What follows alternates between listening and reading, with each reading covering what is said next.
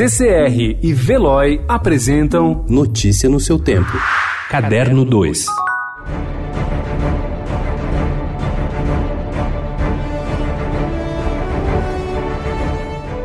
Uma gigantesca esfera de vidro, aço e concreto que parece flutuar sobre o chão está alterando o visual da região oeste de Los Angeles. Esse será um dos espaços mais atraentes do novo Museu da Academia de Artes e Ciências Cinematográficas de Hollywood, que será inaugurado no dia 14 de dezembro. A construção está na reta final e a conclusão vai colocar um ponto final em uma obra iniciada há cinco anos e várias vezes interrompida por falta de verbas. O término está garantido depois que uma campanha de arrecadação de fundos conseguiu 368 1,8 milhões de dólares.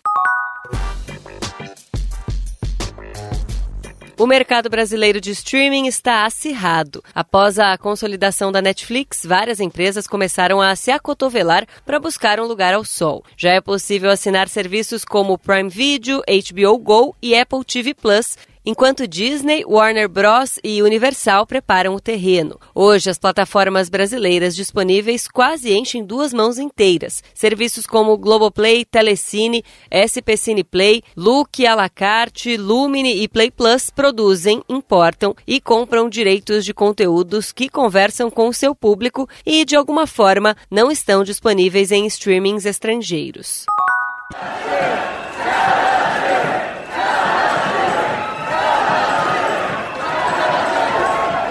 Ativistas do meio ambiente roubaram a cena no sábado, segundo dia da Semana de Moda de Londres, com um protesto que parou o trânsito na capital inglesa. Eles pediram o cancelamento do evento, que terá duração de cinco dias, além de outras reivindicações ambientais. Dezenas de manifestantes do grupo Extinction Rebellion chamaram a atenção e provocaram a ira de alguns motoristas. Eles soltaram chamas de fumaça colorida no ar e bloquearam as vias no centro de Londres, perto do local da feira Fashion.